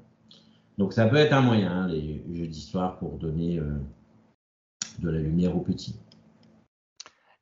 Tu parlais euh, tout à l'heure de Révolution. C'est vrai que la Révolution française, c'est quand même un événement, on va dire, quand même important en France, quand même. Là, je parle euh, de l'histoire française. Il y a des jeux sur la Révolution française, à part celui que tu as cité. Il y a des jeux sur lesquels on, on, on va, on va pouvoir s'appuyer euh, et sur lesquels j'ai- du mal à, à me souvenir d'événements euh, qui reviennent sur cet événement. Enfin, parce qu'il y a quand même de quoi faire, hein, on- non? Bah, le, pro- le, en vrai de vrai, là, parce que nous, ce qu'on appelle la révolution, on va dire c'est le process, euh, les événements qui vont euh, de la convocation des États généraux de, allez, on va dire de mai 1789 à, à fin 93 l'un dans l'autre. Donc la révolution, c'est ça. Le truc de la révolution, c'est beaucoup des massacres. Hmm. C'est beaucoup euh, des massacres euh, de part et d'autre, quoi, tu vois. Donc, tu as beaucoup euh, des émeutes, mais c'est beaucoup, beaucoup euh, des massacres et des luttes politiques, des luttes de factions. Et ça, d'un point de vue vidéoludique, ça rentre pas dans les grandes cases. Par exemple, jeux de foot, jeux FPS, jeux de stratégie, RPG. Et c'est pour ça qu'Assassin's Creed, pour le coup, Ouais. ils ont été malins parce que euh, les, les, les différentes phases de la Révolution française, c'est beaucoup une période factieuse entre les Girondins, les Montagnards, euh, les monarchites, etc. Il y a différentes factions qui luttent pour le pouvoir. Et Assassin's Creed, bon, tu, tu interprètes encore une autre faction, mais tu as des missions. Et là, ça devient intéressant parce que il y a énormément, il y a une activité diplomatique très intense, une activité militaire très intense, mais c'est pas non plus la période la, la plus prisée. Après, c'est vrai que la Révolution française, pareil, elle est tellement cliché. Si je te dis Révolution française, la première chose que je pense, c'est guillotine, parce que c'est pop culture. Et tout à l'heure, tu me parlais justement de cette histoire de véracité, tu me parlais de, de ces événements. Bah, J'ai un exemple qui, qui me vient très bien en tête, c'est Alexandre Dumas, Les Trois Mousquetaires. Alexandre Dumas, pendant longtemps, les historiens le détestaient parce que c'était euh, c'était pas du tout de l'histoire, en fait. C'était un peu de la fantasy avec background historique. Et tous les jeux, la plupart, on en parle tout à l'heure, bah, c'est un peu les trois mousquetaires, quoi. Tu vois, tu lis les trois mousquetaires, tu dis, mais qu'est-ce que c'est que c'est Fadès, tu vois? Et à la fin, c'est un carton de fou, tu vois ce que je veux dire? Mm. Genre, ils- sont fait des, des testicules en platine, quoi, avec ça. Mm. Alors que historique, historiquement, bah, c'est pas du tout un film d'histoire, tu vois. Et alors, la dernière version qu'ils ont sortie là, avec les gars, on dirait ils sortent de Matrix avec des trucs en cuir moulant. Non, mais. Alors, c'est exactement pas. Le débat, il est le même. Le même, le même, le même, le même, le même, le même, le même. Bah, voyons, qu'est-ce qu'ils vont nous. Le film de Ridley Scott sur Napoléon? Voyons, voyons ce que ça va être. Mais c'est le même genre de débat.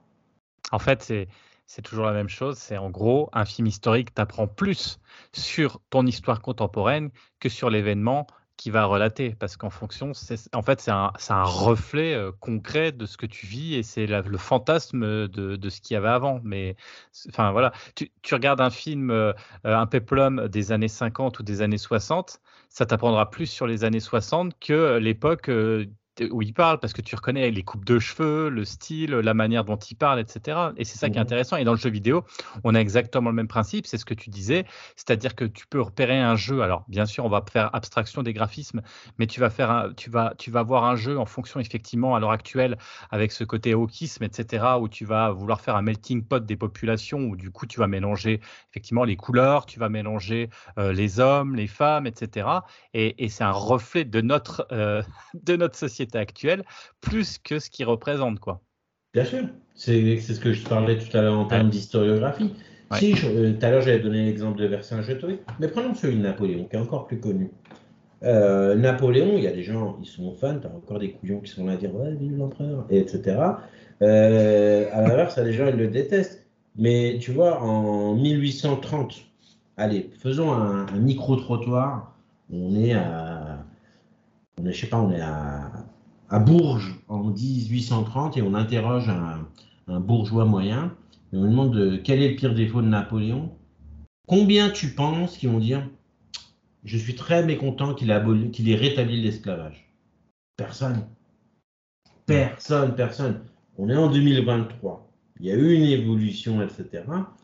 Je dis pas que le couillon moyen de Bourges, il va te dire euh, immédiatement, il a rétabli l'esclavage, mais sur un grand nombre, certains ils vont le mentionner, tu vois. Hmm. Et du coup, la perception qu'on a de, par exemple, le mot, vraiment un mot qui me, la gloire.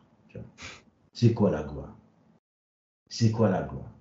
Tu vois, par exemple, là, Poutine, de son point de vue, il œuvre pour la gloire de la Russie. Ouais. Tu vois Ce qui est intéressant, d'un point de vue historique, parce que nous, on est français, donc on se prend de la gloire à tort et à travers. Moi, je vous invite, on monte dans ma voiture, on va en Espagne et on va en entendre parler de la gloire de Napoléon. Tu vas voir quel point de vue ils ont. Bien sûr. Et, il y a, euh, et ça, on le retrouve en histoire à d'autres périodes, par exemple la guerre de 30 ans, ou la guerre de succession du Palatinat, où objectivement le méchant, c'est le français, euh, parce qu'il y a eu des massacres de fous, des ordres terroristes donnés par Louis XIV, etc., etc. La guerre de 30 ans, en France, on n'en parle jamais. Alors que c'est l'un des conflits peut-être le plus important euh, jusqu'au XXe siècle. C'est vraiment un conflit fondamental. Il y a eu, euh, par exemple, en Saxe, 70%, 70% de la population de la Saxe disparaît. C'est une guerre atroce. Et des massacres de fond, on n'en parle jamais. Littéralement, jamais. Jamais, jamais, jamais. Je, qui est vraiment une bataille, euh, enfin une guerre qui- qui a duré 30 ans, où tout le monde s'est battu. Quand je dis tout le monde, c'est du Portugal à la Suède, de l'Angleterre à la Hongrie. Tout le monde s'est battu. Personne n'en parle. Tu vois? Donc, Mm. euh, cette perception des événements, alors qu'en Allemagne, la guerre de 30 ans, c'est un élément fondamental de leur histoire, de ce qu'on appelle, alors ça me donne des boutons rien que de le dire, le roman national. Alors je te vais là, je te jure, je te les mettrai sur des catapultes, je les, en- je les enverrai. Mais c'est ça, tu vois, et le même, euh, comment dire, incident n'a pas la même portée partout. Et bien sûr. Là, si je demande à tous les Jérémy et les Grégoire de France, la Seconde Guerre mondiale, elle a commencé quand? Bah, Comme vous êtes des couillons, vous l'avez dit en 1939. Ok. Bah, je vous invite, on va à Shenzhen et on leur demande, elle a commencé quand la guerre de Seconde Guerre mondiale?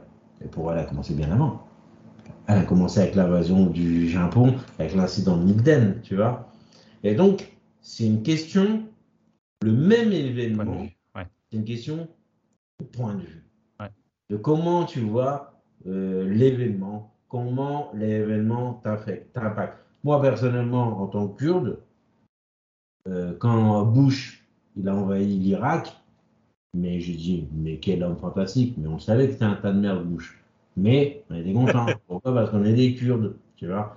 Et donc, il allait sauter Saddam Hussein. Donc, nous, notre perspective à nous, l'antéchrist, c'est Saddam Hussein. Pour un Français, c'est Adolf Hitler. Tu vas en Inde, l'antéchrist pour eux, c'est qui? C'est Churchill. Ouais. Ils ont une haine de Churchill qui est incroyable. Bah, normal, c'est un criminel incroyable. Va dire à un Anglais Churchill, c'est un criminel, tu vas voir ce qu'il va te dire. C'est une question de perspective. Comment tu veux raconter la même histoire à des gens qui regardent l'événement différemment? C'est- marrant ce que tu dis, d'où la censure dans beaucoup de jeux. Je reviens sur le jeu, même si c'est passionnant ce que tu dis et c'est vraiment important pour qu'on comprenne. Mais tu vois, par exemple, beaucoup de jeux qui relatent la Seconde Guerre mondiale, parce que comme tu dis, il y en a une palanquée.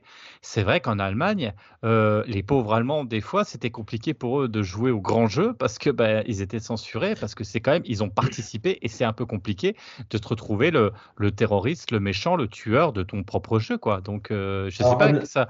En Ouais. Allemagne, ils, ils a- ils ont les mêmes jeux, mais en fait, si tu veux, ils remplacent la croix gammée par la croix de fer.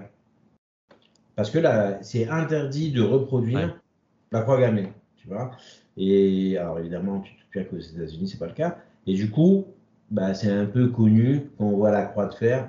Bon, bah, on va dire, euh, c'est les nazis. Et ce qui est con, parce que la croix de fer, c'est Bah ouais. bien, bien, bien antérieur. Mais euh, c'est comme ça. Donc en termes de censure, mais oui, par exemple, euh, il y a plein de jeux où tu as des obscénités, parce que la, guerre, bah, forcément, c'est obscène. Tu as de la sexualité, tu as des viols, etc. Euh, question de perspective, tu as toujours. Qui est le, le démon absolu pour les Chinois? Bah, Les Japonais. Les Japonais, ce qu'ils ont fait à la seconde, pendant la Seconde Guerre mondiale, les Allemands, c'était des rigolos à côté. Euh, quelle campagne te permet de voir, quel jeu te permet de voir une fraction des horreurs commises par les Japonais Ouais. Qui a inventé les jeux vidéo? Mm. Tu vois ce que je veux dire? Eh ben, bien sûr. Bien sûr. C'est tout à l'heure. euh, c'est ce qui est marrant. Enfin, ce qui est marrant, un grand mot. euh, le colonialisme. Pourquoi il n'y a aucun jeu où tu joues la conquête de l'Algérie, la conquête de l'Indochine, la conquête de la Malaisie Pourquoi? Peut-être parce qu'on Ah, c'était du sale, tu vois on Je vais pas pas trop parler quoi. de notre ami Léopold et de la Belgique. Mais voilà. Après, il faut comprendre qu'il y a des jeux. Age of Empire, il est accessible à tout le monde, quasiment. Il y a beaucoup de jeux inspirés de la guerre. C'est moins de 18 ans, interdit. Ouais. Par exemple, euh, les Call of, etc. Tu, tu démembres euh, un genou. euh, c'est pas pour tout le monde. C'est vrai que c'est plus simple, surtout à l'heure actuelle, de d'utiliser quand tu fais de la violence et tout, d'utiliser soit des et je voulais et c'est là-dessus où je je voulais revenir. Après, je ne sais pas si Greg, tu avais d'autres questions par rapport à ça, mais c'est pour ça qu'on utilise aussi beaucoup du, fantasme historique, ce qu'on appelle, alors je ne sais pas ce que tu en penses, et Greg, c'est pareil, je ne sais pas si vous aimez ça, c'est tout ce qui est autour de l'Uchronie, c'est-à-dire tu transformes l'histoire. Ça, c'est intéressant aussi parce que quelque part, euh, enfin, je ne sais pas ce que tu en penses d'ailleurs, Caïd, de, ces fameux Uchronies, parce qu'il y a beaucoup de jeux. Alors, peut-être que tu en citeras, peut-être que tu en connais, peut-être que. Mais je trouve ça assez intéressant, moi, même avec ses propres limites, parce que c'est toujours un peu autour des mêmes choses, et ça montre aussi les, les peurs, les haines qu'on peut avoir. Mais qu'est-ce que tu en penses de ça, justement, par rapport à un aspect historique? Est-ce que tu trouves que ça a un intérêt? Est-ce que, Et pour un jeu, est-ce que, est-ce que voilà, je voulais te poser cette question. Alors, des chroniques, t'en as, mais tout le temps, parce que en vérité, euh, que ce soit pour un scénariste de film ou un scénariste de jeu vidéo, encore une fois, l'exercice est le même. Comment trouver une bonne histoire? Peut-être à des scénaristes euh, qui font les 4000 pas euh, pendant des mois pour trouver une bonne histoire. Et l'Uchronie, elle permet de partir sur une base. Euh, je vais prendre euh, l'homme euh, dans la forteresse, l'Uchronie, comme quoi si les Allemands et les Japonais avaient battu, je crois que c'était Philippe Cadic qui a fait ça. Si les Américains, si les, pardon, si les Allemands et les Japonais avaient battu les États-Unis, ils se partagent le pays, etc. Et ça, c'est littéralement le scénario d'une des suites de Wolfenstein dont on a parlé tout à l'heure.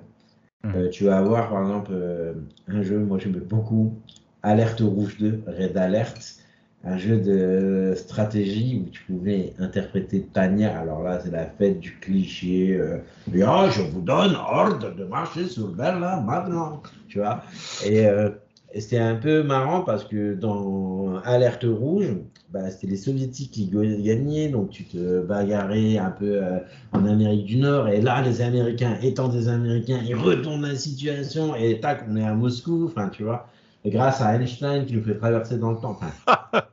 Euh, et donc, tu vois, t'as plein du chronique comme ça, au début, ça part, euh, t'en as énormément parce que ça te donne la base.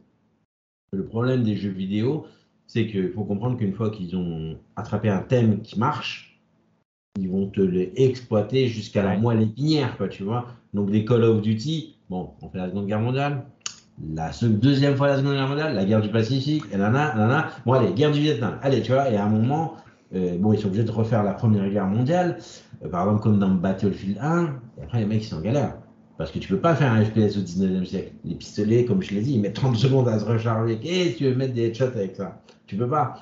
Donc, eh ben, on est catapulté en 2100 où une coalition de la Chine, de l'Iran et de la Russie menace de faire main basse sur le pétrole et l'uranium, tu vois. Et, et c'est parti. Est-ce que c'est pas ça finalement le plus fun C'est-à-dire que là, as pu, tu peux faire sauter quelque part, euh, tu vois, la peur de la censure, parce que finalement, tu as le droit d'inventer. Après tout, tu dis ce que tu veux puisque ça n'existe pas. Et est-ce que finalement, c'est pas plus fun? Euh, J'en connais un qui fait ça, et tu vois de qui je veux parler, Greg, et vous voyez de qui je veux parler. C'est Tarantino, quoi. Quelque part, au diable la réalité. Euh, reprenons les bases de la réalité pour mieux l'exploser et pour mieux s'éclater avec. Et finalement, euh, bah, le danger, c'est un peu l'effet, euh, j'ai envie de dire, euh, guignol de l'info. Enfin, euh, là, je vais parler aux vieux, mais c'est-à-dire que si tu connais, ça te fera rire si tu connais l'histoire. Si tu connais l'histoire. Ou alors, tu vas trouver ça intéressant si tu sais déjà au préalable ce que ça sous-entend. Alors que si tu l'as pas vu, si tu considères que ça, ça va te permettre de comprendre des choses historiques, là, ça devient un danger, tu vois. Moi, je trouve qu'effectivement, hein, sur ce que tu disais, pourquoi pas Et je pense qu'on se jette là-dessus parce que ça nous permet d'être tranquille, d'être serein, d'utiliser quand même l'histoire, de faire sourire les connaisseurs et les autres. Et, pourtant, euh, voilà, et- et en te disant, de toute façon, je peux faire ce que je veux, comme tu disais tout à l'heure. De toute façon, quel est l'impact? Je je- J'embête personne puisque c'est du, c'est faux. Ouais, bah, par exemple, il y a pas longtemps, il y a un jeu qui est sorti qui s'appelait Battlefield 2142. Je crois que c'est la dixième version du fameux Battlefield et qui se passe dans le futur. Le problème, c'est que les gens bah, préfèrent les armes réelles. Tu vois, par exemple, un- quand tu peux marcher sur le plafond ou des trucs comme ça, ça les emmerde. Genre, tu vois, ils préfèrent à la limite les uchronies super proches. On est en 2026, un groupe de narcos colombiens se sont alliés avec l'Iran. Alors, c'est ça qu'on disait tout à l'heure, quelles sont les peurs de l'époque. Et donc là, en ce moment, les Iraniens, je, je suis saoulé d'en avoir tué autant. C'est les méchants, on les tue à gauche, à droite, devant, derrière, nanana. Toute ma jeunesse, j'ai tué des soviétiques. Là, les Iraniens, là, les Chinois commencent à en avoir pas mal, tu vois, parce que c'est le, c'est le méchant pour les Américains. Mais le truc, et c'est ce que je revenais au tout début, ça, toi, parce que toi, tu as un détachement second degré par rapport à plein de choses. Il y a plein de gens qui aiment le premier degré. Tu vois ce que je veux dire? Euh, Je t'ai envoyé une. Ouais. On avait parlé d'une vidéo où vu, les ouais. gars euh, euh, se prennent pour des fantassins de la grande armée de Napoléon. Tu as cette dimension roleplay. Tu vois Et c'est Ouais. pour ça qu'il y a un truc qui m'a toujours étonné. Pourquoi on n'a jamais fait de, vraiment de MMO FPS Tu vois Dans le sens où euh, tu incarnerais un personnage et le personnage, tu fais évoluer, il a des armes, nanana. Euh, ils n'ont jamais vraiment fait ça. On pourrait dire euh, Destiny 2 ou ils ont ou Red Dead ou GTA, tu vois. Mais c'est pas tout à fait ça en vrai. Et parce que les gens, ils ont envie de revivre une époque, tu vois. T'as pas besoin d'un jeu vidéo. Il y a encore des gars, ils se promènent, des fois tu les vois le dimanche en jeep, ce qu'on appelle des ré- réénacteurs, tu sais, des gens qui revivent des, des moments euh, entre guillemets historiques, etc. Il y a des gens, ils aiment le premier degré. Et moi, par exemple, quand je fais, euh, je je à des campagnes, j'ai jamais joué les Ottomans de ma vie. Tu vois ce que je veux dire? Jamais vie ça m'arrivera parce que euh, tu as envie de, tu te projettes aussi. euh, là, moi, je suis sur euh, ma partie d'Europe, euh, Europa Universalis, donc je joue la Castille. Euh, bon, ça fait quoi À peine trois semaines que je l'ai commencé, hein, c'est une toute nouvelle partie.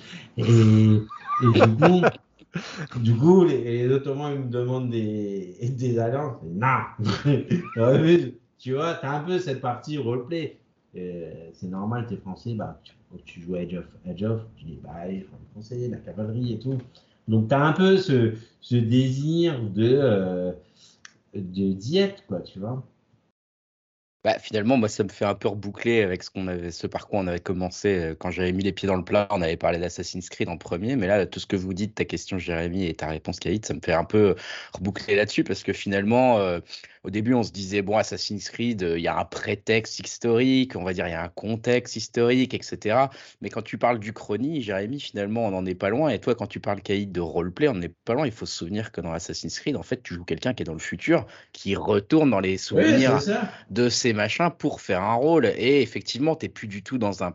Même le jeu, quelque part, se moque lui-même de sa propre vision de l'histoire en disant on n'est pas vraiment dans l'histoire, on est dans une uchronie parce que on vous envoie dans un passé à travers une super technologie et quelque part, il contourne le problème aussi de la réalité historique avec ça. Mhm. Et même, on revient à la question de euh, qu'est-ce qu'ils vont bien nous, pouvoir nous inventer comme période historique euh, nouvelle, parce que même eux, à chaque fois, ils essayent des nouveaux trucs. Ils cherchent, ils cherchent un petit peu le nouveau truc qui pourrait faire vendre aussi bien que la Seconde Guerre mondiale. Quoi. Il y a un Ouais, côté c'est- assez rigolo. ouais. C'est vrai, mais par exemple, si on prend l'Égypte, l'Égypte, c'est quelque chose qui a fait fantasmer tout le monde. Et l'une des choses que le jeu vidéo fait très bien, on n'en a pas encore parlé, c'est les musiques. Tu vois, Euh, les musiques de jeux vidéo, c'est-à-dire euh, quand tu tues un boss et que d'un coup, t'en sens des chœurs grégoriens et que le boss il se relève, tu sais que tu es dans la merde. Tu vois ce que je veux dire? Et il y a toujours cette ambiance euh, cinématographique de musique en background. Par exemple, tu vas entendre du, la sarabande de Handel, bah, ouais, t'es la guerre de 7 ans, etc. Tu sais que tu vas avoir un mousquet ou tu vas entendre euh, une version de Rolling Stone. Tu sais direct que tu es à la guerre du Vietnam. Tu vois? Euh, et ce qui est cool, par exemple, dans les Assassin's Creed, bah, c'est la déambulation euh, dans les villes du Péloponnèse ou de la basse Égypte. Et tu vois un peu les marchands, etc. Et ça te permet de t'imaginer, de t'aider à te représenter. Ça te permet de voir autre chose que des Égyptiens de profil, quoi. C'est tu dis, ah, tiens, ah, c'était comme ça, ah, d'accord, bah, ah, tu vois. Et euh, ça permet justement de, pas de revivre, mais ou de vivre, ça te permet de, de fantasmer plus facilement. Moi, par, par exemple, quand je joue à ce genre de jeu-là, ou même euh, euh, quand tu regardes des représentations, c'est les, les costumes, ce genre de choses. Là-dessus, on sait tous qu'ils sont réalistes de fou. Tu sais que les bijoux, ils vont être au poil, etc. Parce que les gars, bah, ils ont des budgets incroyables. Et là-dessus, oui, tu peux faire confiance. Et ça permet ce roleplay, bah, tu te représentes ce qu'était euh, cette époque, au moins sur une esthétique. Alors évidemment, ce n'est pas 1% de la réalité. Par exemple, tout à l'heure, on parlait d'histoire. Jusqu'il y a très récemment, genre quand je dis très récemment, on compte en années, on pensait que les pyramides, déjà, un, on ne savait pas comment elles avaient été construites. Deux, on pensait qu'elles avaient été construites par des dizaines de milliers d'esclaves. Maintenant, euh, grâce à l'archéologie, on sait que c'était des ouvriers qualifiés qui étaient bien nourris. Tu vois Donc ça change notre perspective de ouf. Si Assassin's Creed, c'était à l'époque d'une construction d'une Égypte, on aurait vu sûrement des dizaines de milliers d'esclaves et on les fouette et ils tirent des cailloux. En fait, pas du tout, c'était des ouvriers qualifiés. En même temps, on se dit, mais on est con, construire un truc aussi compliqué. Forcément, les mecs, ils étaient qualifiés. Tu pourquoi on n'y a pas pensé avant? Mais bon. Là, je, vois que le temps tourne, hein, c'est passionnant évidemment, et puis on est lancé, donc ça pourrait durer des heures. Euh, pour faire un peu la synthèse de tout ça, pour toi, euh, Kaït, en tant que, on va dire que spécialiste, parce qu'il faut le dire quand même, après j'aurais une autre question à te poser, mais là c'est ma question un peu de fin par rapport à cette euh, thématique-là. Pour toi, du coup, c'est quoi un jeu où il y a de l'histoire qui est réussie Tu vois, en, en essayant de faire une synthèse. Qu'est-ce que, tu vois, pour toi, euh, qu'est-ce que tu attends quand il y a un jeu qui arrive, tu vois, où il y a de l'histoire Pour toi, euh, parce qu'on a, bien compris, hein, si je resynthétise, tu as des jeux qui vont utiliser l'histoire comme, comme fond, tu as des jeux qui vont utiliser l'histoire pour faire de la simulation, ça va être un peu plus compliqué. Et puis après, tu vas avoir euh, euh, l'histoire pour s'amuser avec les, uchronies, etc.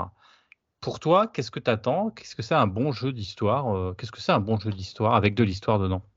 Eh ben, je vais répondre avec une réponse de, l'inverse d'un Normand.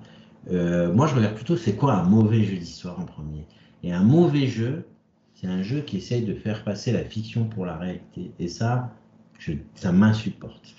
À l'inverse, du coup, pour répondre un peu à ta question plus directement, euh, il y a un jeu qui a été très très populaire sur console, euh, Ghost of Tsushima.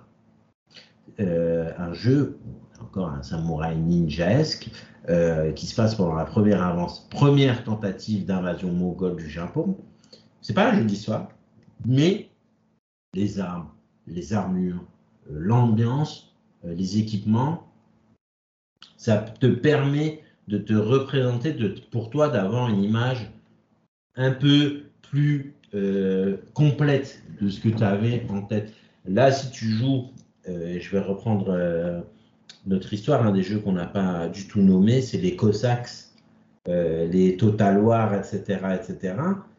Évidemment, ça n'a pas pour ambition d'être un- une somme historique, mais ça va te permettre de catch euh, certains, d'attraper certains détails. Et du coup, pour moi, un bon jeu, au final, c'est un jeu où tu apprends un peu et où tu t'amuses beaucoup. Ouais. Et en l'occurrence, Age of, bah, c'est ça, Age of Empire. Euh, tu t'amuses si tu aimes bien ce type de jeu. Moi, j'aime plutôt. Et tu apprends un peu, donc c'est plutôt cool. Moi, j'aime bien. euh, alors, on va dire que je suis un pervers, mais euh, tu sais que la plupart du temps que je coupe le son et je me mets des podcasts d'histoire en rapport avec euh, ce que je joue, quoi, tu vois. Euh, là, dans ma campagne de Castille, je me suis fait mais, une masse de podcasts sur la Castille, sur l'Aragon, etc. Et du coup, tu vois, l'immersion, elle est, tu vois. Et ça, c'est super cool. Euh, Greg, tu avais, une, une question? Non, non, pas de question. Je crois que tu voulais encore en poser une. Ouais, est-ce que tu as bossé un petit peu du coup, toi? Est-ce que tu as conseillé un peu des, des, pour le jeu vidéo, etc. Kaït, est-ce qu'on t'a déjà approché Oui, on, m'a- Est-ce que- on, on pose souvent, on m'approche souvent sur des, sur des petits points, des, sur des idées, sur des grands contextes comme ça. euh, J'ai en tête là très récemment des petits jeunes qui m'ont demandé un peu d'aide sur un, un scénario où on assassinerait un pape, etc. Et c'est sûr qu'on est forcément obligé de repartir en 1527 avec le sac de Rome, le concile de Trente. Mais euh, c'est vrai que jeux vidéo et histoire, c'est un mariage un peu étonnant, mais vu le nombre de jeux qu'il y a, il faut croire qu'il y a du monde hein, qui est intéressé. C'est clair. Écoute, Kaït, est-ce que tu as des choses à rajouter ou est-ce que tu Non, trouves qu'on a fait un, on a fait un bon tour? Je pense qu'on a fait un, un bon tour dans l'ensemble. Un chouette tour. Tu nous as cité pas mal d'œuvres. On essaiera peut-être, euh, je te redemanderai de, de mettre un peu la liste si tu te souviens un petit peu de, tous Ah les- de tout ce qu'on a dit, surtout pour toi les plus importants. Mhm. euh, qu'on pourra, bah, bien sûr, euh, pour les, les auditeurs euh, qui seraient intéressés. Euh, on est majoritairement sur PC, hein, on est bien d'accord. hein, Ah bah bien sûr, on a quand même des, quand même des standards. Et puis, bah, écoute, euh, on va te remercier parce que c'était vraiment Merci, passionnant. Ouais, passionnant. C'est euh, moi qui vous remercie.